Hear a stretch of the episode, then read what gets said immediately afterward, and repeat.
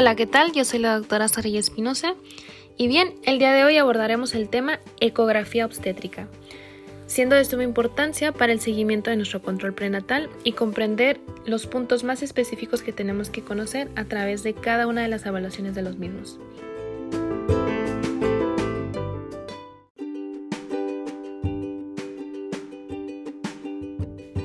Ecografía obstétrica. Controles ecográficos rutinarios. La ecografía constituye el método diagnóstico de elección durante el embarazo. En las gestaciones normales se recomienda hacer tres exploraciones. La primera entre las semanas 11 a 13.6, la segunda de 18 a 22 semanas y la tercera de la semana 34 a la 36. Entonces vamos a hacer, por ejemplo, aquí un pequeño diagramita en donde pongamos ecografía, primer trimestre, segundo trimestre y tercer trimestre. Aquí vamos a ver las aplicaciones de la ecografía para el primer trimestre. Vamos a hacer nuestra subdivisión y aquí es para ver la confirmación de la gestación.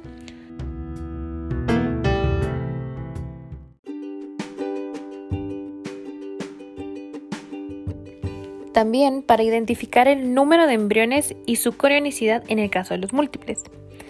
Establecer la edad gestacional y esta tenemos dos opciones para hacer la medición de este parámetro. Tenemos la medida de la longitud cráneo-rabadilla o la longitud cráneo-caudal. También, para medir la translucencia nucal, el diagnóstico precoz de malformaciones, diagnóstico de patología uterina o una anexial asociada,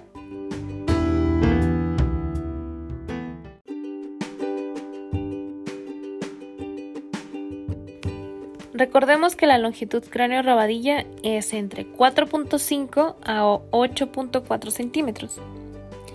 Pasando a lo que es el segundo trimestre, debemos hacer un diagnóstico morfológico, en donde vamos a ver estigmas y posibles malformaciones. Para ello hay que hacer una biometría fetal con diámetro abdominal, valoración de anexos ovulares, y pasando a lo que es el tercer trimestre, debemos hacer una valoración de las alteraciones de crecimiento fetal. Checar que sea un feto sano.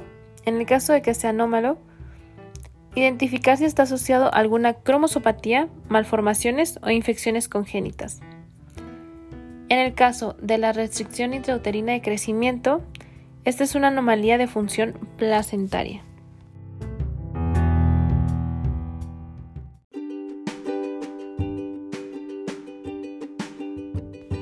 Ahora sí, vamos a desglosar lo que es cada trimestre. Y tenemos que en la ecografía del primer trimestre eh, se debe realizar en la edad gestacional entre 11 a 13.6 semanas de gestación. Se considera que a finales de la semana 12 es la edad gestacional óptima para realizar la ecografía de este primer trimestre. Nuestros objetivos van a ser identificar el número de embriones, en el caso de gestación múltiple, realizar el diagnóstico de cigosidad Identificación del latido cardíaco embrionario que puede detectarse a partir de la semana 7 con sonda abdominal y de la semana 6 con sonda vaginal.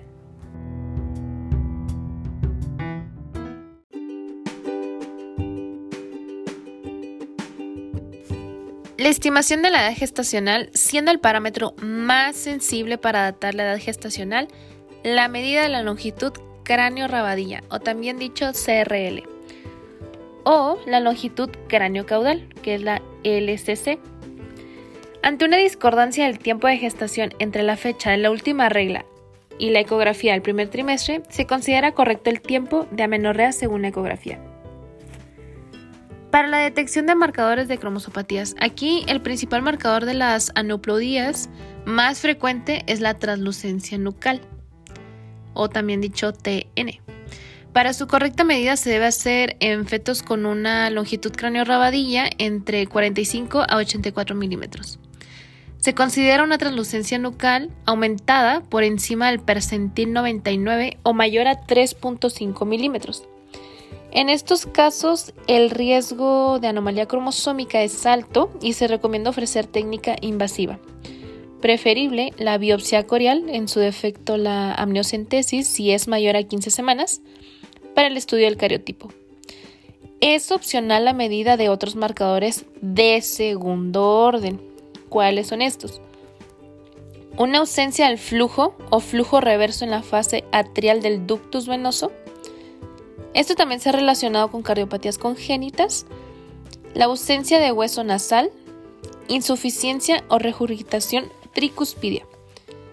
También la observación de la morfología embrionaria, identificar la existencia de patología uterina y de los anexos.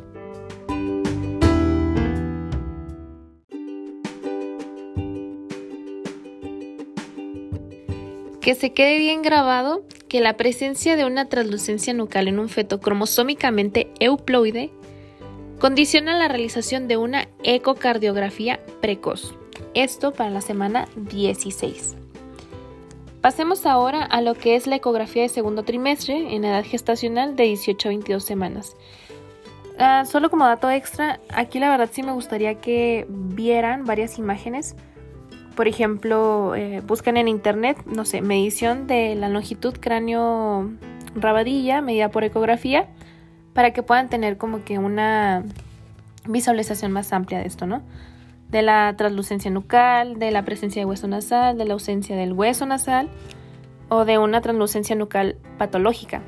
Viendo lo normal, ya podemos ver lo patológico. Muy bien, ahora sí pasemos a lo que es la ecografía del segundo trimestre. Clásicamente esta ecografía se realizaba exclusivamente por vía abdominal, sin embargo en la mayoría de centros se hace cribado rutinario de un parto pretérmino con la medida de la longitud cervical o cervicometría entonces sería pues por vía vaginal, ¿no? La sistemática de la exploración se inicia con la confirmación del latido cardíaco fetal y entonces se realiza lo siguiente.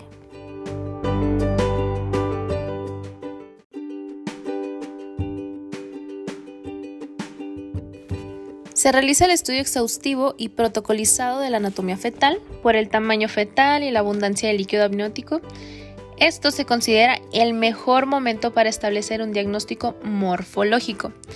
Las malformaciones que más se diagnostican son las del sistema nervioso central, las renales, las respiratorias y las digestivas, siendo las de más difícil diagnóstico las cardíacas y las faciales. También tenemos la valoración de la cantidad de líquido amniótico y la placenta, la evaluación del crecimiento fetal en relación con la edad gestacional estimada en el primer trimestre.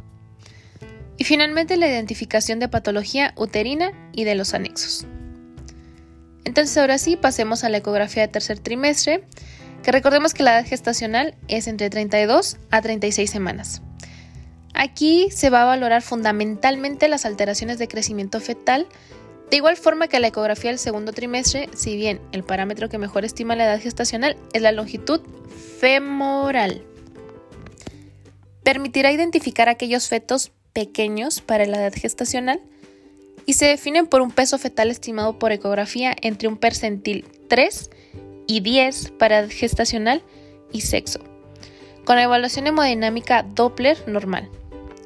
No existen alteraciones estructurales, el líquido amniótico es normal, al igual que la velocidad de crecimiento. Los fetos pequeños para la edad gestacional no presentan restricción del crecimiento y por tanto en estos casos se puede esperar al inicio un espontáneo del parto. El estudio hemodinámico Doppler diferencia a los fetos con mayor riesgo de morbilidad y mortalidad perinatal y constituye la primera herramienta de diagnóstico y clasificación de los fetos con sospecha de restricción de crecimiento.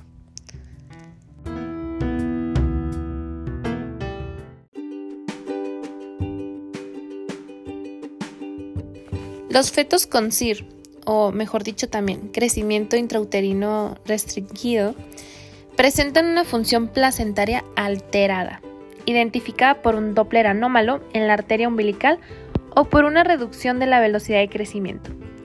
También muestran mayores tasas de mortalidad, asfixia al nacimiento, hipotermia, hipoglucemia, aspiración de meconio y secuelas neurológicas.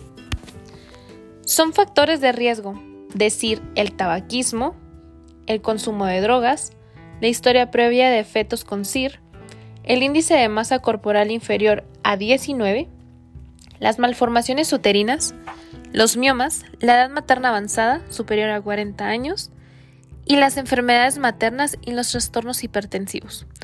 Todos estos fueron factores de riesgo de crecimiento intrauterino con restricción.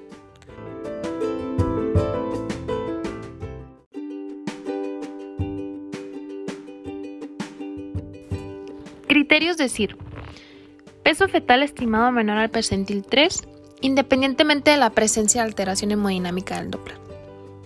Peso fetal estimado entre el percentil 3 y 10 para edad gestacional y asociado a una o más de las siguientes alteraciones en la evaluación hemodinámica Doppler. Número 1. El índice de pulsatilidad.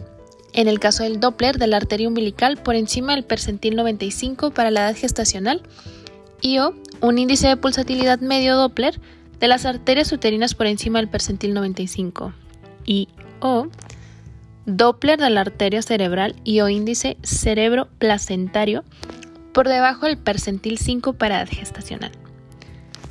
En el caso de fetos con CIR, el momento óptimo de terminación de la gestación implica considerar la gravedad de la restricción del crecimiento, el bienestar fetal y la edad gestacional. En líneas generales, el final de la gestación de un feto CIR se realizará según los siguientes condicionantes. Cuando esté a término, cuando se documente madurez pulmonar, si se objetiva una pérdida de bienestar fetal o si la situación materna aconseja la terminación. No hay indicación de llevar a cabo una cesárea sistemática en casos de CIR. Recuerda, en la definición de CIR incorporaremos la evaluación hemodinámica Doppler para distinguir a aquellos fetos con afectación placentaria respecto a aquellos sin afectación y por tanto con mejor pronóstico y que por consenso son los fetos pequeños para edad gestacional.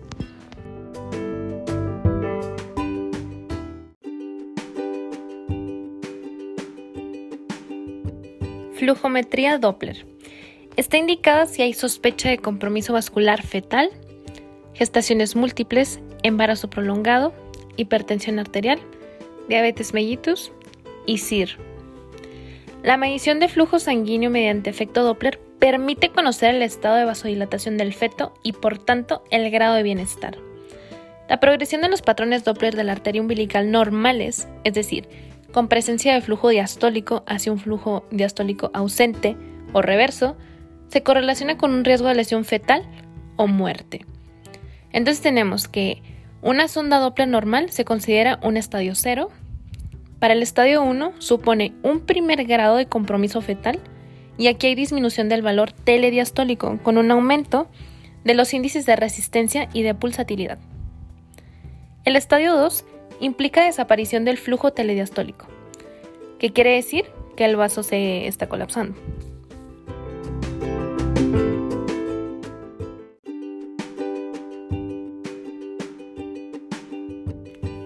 Finalmente, en el estadio 3 es un signo ominoso de que se asocia a muerte fetal, sobre todo en el 50% de los casos. Supone una inversión del flujo diastólico, o sea, que hay un flujo diastólico reverso, es decir, el vaso no se colapsa, sino que también llega a tener una presión negativa. En situaciones de sufrimiento fetal se produce un aumento del flujo cerebral al disminuir las resistencias vasculares intracraneales y aumentan las resistencias vasculares en el resto del territorio fetal. Esto por el efecto protector cerebral. Por lo que el índice cerebro-placentario, que relaciona los índices de resistencia cerebrales y umbilicales, y que en condiciones normales debe de ser mayor de 1, se invierte, sobre todo en condiciones de hipoxemia fetal. Aquí se hace un índice cerebro sobre umbilical, siendo menor a 1, indica una redistribución de flujo.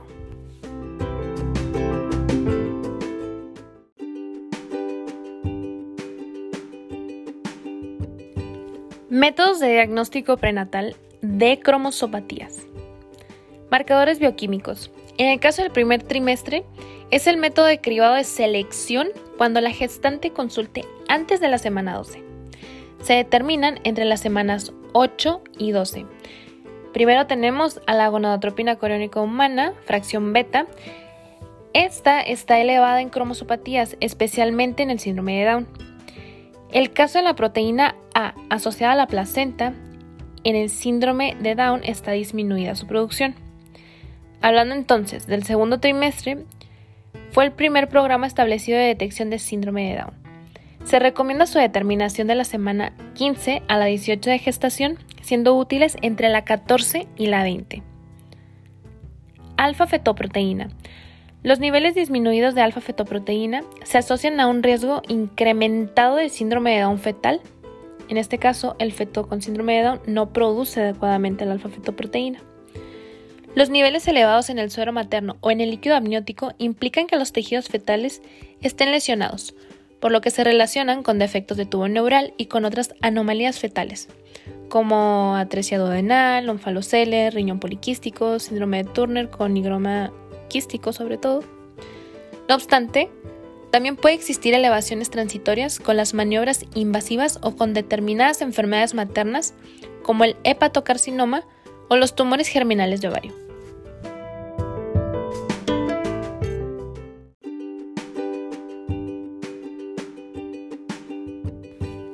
Glucoproteína beta 1, específica en la gestación, SP1. Ella está elevada en sangre materna en caso de síndrome de Down, aunque se desconoce el motivo. En el caso del estriol no conjugado, está disminuido en el síndrome de Down. Entonces, ya hablando de un cribado combinado, este se realiza en todas las gestantes para seleccionar a aquellas que tienen mayor riesgo de alteraciones cromosómicas. Desde hace un tiempo, el cribado de cromosopatía se hace con una combinación cuantitativa de los factores de riesgo. Y estos son la sumatoria de edad materna, gonadotropina coriónica humana de la fracción beta, la proteína A asociada a la placenta y la translucencia nucal, siendo actualmente el método de elección de cribado, con una sensibilidad superior al 90%. La sensibilidad de la PAP-A, que bueno, la PAP-A es la proteína A asociada a la placenta, junto con la fracción beta de la gonadotropina coriónica humana, es del 65%, mientras que la sensibilidad de la translucencia nucal de forma aislada es de un 73%. Entonces, se aplicarán técnicas de diagnóstico prenatal invasivo en caso de que existan antecedentes familiares o personales de alteraciones cromosómicas o genéticas, y en el caso del cribado bioquímico o el cribado ecográfico que sean positivos. Por último, el cribado de cromosopatías a través del estudio de células fetales presentes en sangre materna, especialmente en eritoblastos, ofrece grandes esperanzas, pero en la actualidad pues es muy costoso, no es aplicable como cribado universal y pues viva México, así que pues no.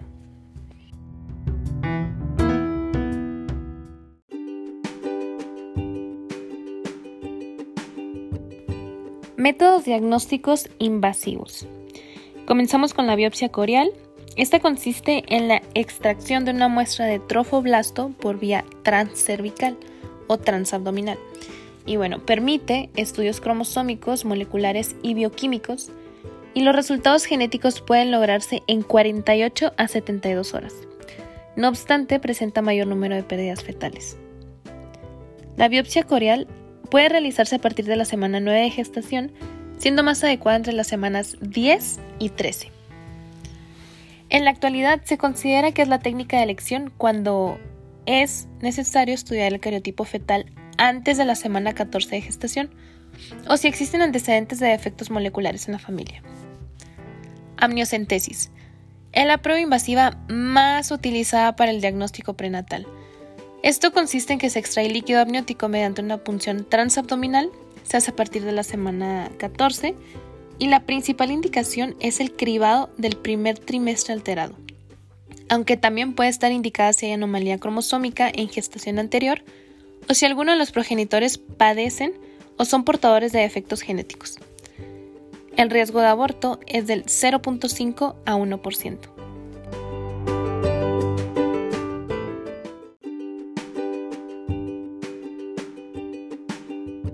Existe también la posibilidad de realizar una amniocentesis tardía a partir de la semana 32, cuya utilidad es medir la madurez pulmonar fetal.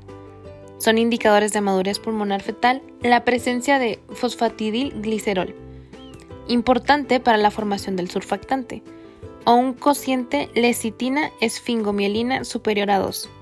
A partir de la semana 34, recordemos que la lecitina comienza a aumentar y cuando se duplica la esfingomielina indica pues la madurez pulmonar.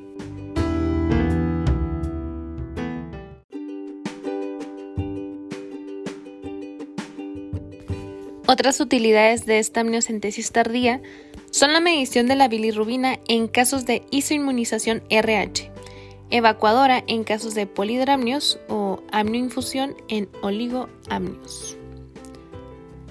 Otra opción es la funiculocentesis o cordocentesis.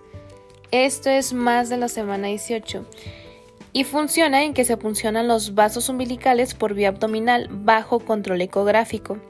Está indicada cuando interesa obtener cariotipo fetal rápido y la amniocentesis ya no es posible por lo avanzado de la edad gestacional, así como para la medida de cualquier parámetro en sangre fetal, hemograma, enzimas, anticuerpos, entre otros.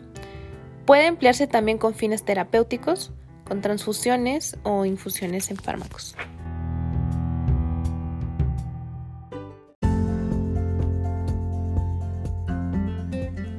Hay que recordar que si el RH materno es negativo, es necesaria la profilaxis anti-D tras la realización de cualquier procedimiento invasivo.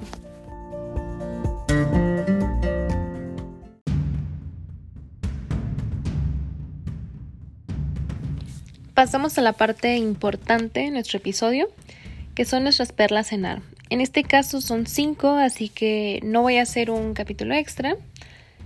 Comenzamos con que el principal marcador de las aneuploidías más frecuentes es la translucencia nucal. El estudio hemodinámico Doppler diferencia los fetos con mayor riesgo de morbilidad y mortalidad perinatal y constituye la primera herramienta de diagnóstico y clasificación de los fetos con sospecha de restricción de crecimiento. La inversión de flujo diastólico o flujo diastólico reverso en la arteria umbilical es un signo ominoso que se asocia a muerte fetal. El Doppler, como método de vigilancia anteparto, no tiene impacto importante sobre la morbilidad o mortalidad en gestaciones de bajo riesgo. Y finalmente, en gestantes de alto riesgo, como pacientes con hipertensión y a sospecha de SIR, se ha comprobado una tendencia a la reducción de la mortalidad perinatal y una disminución de los ingresos hospitalarios e inducciones del parto con la utilización de este procedimiento.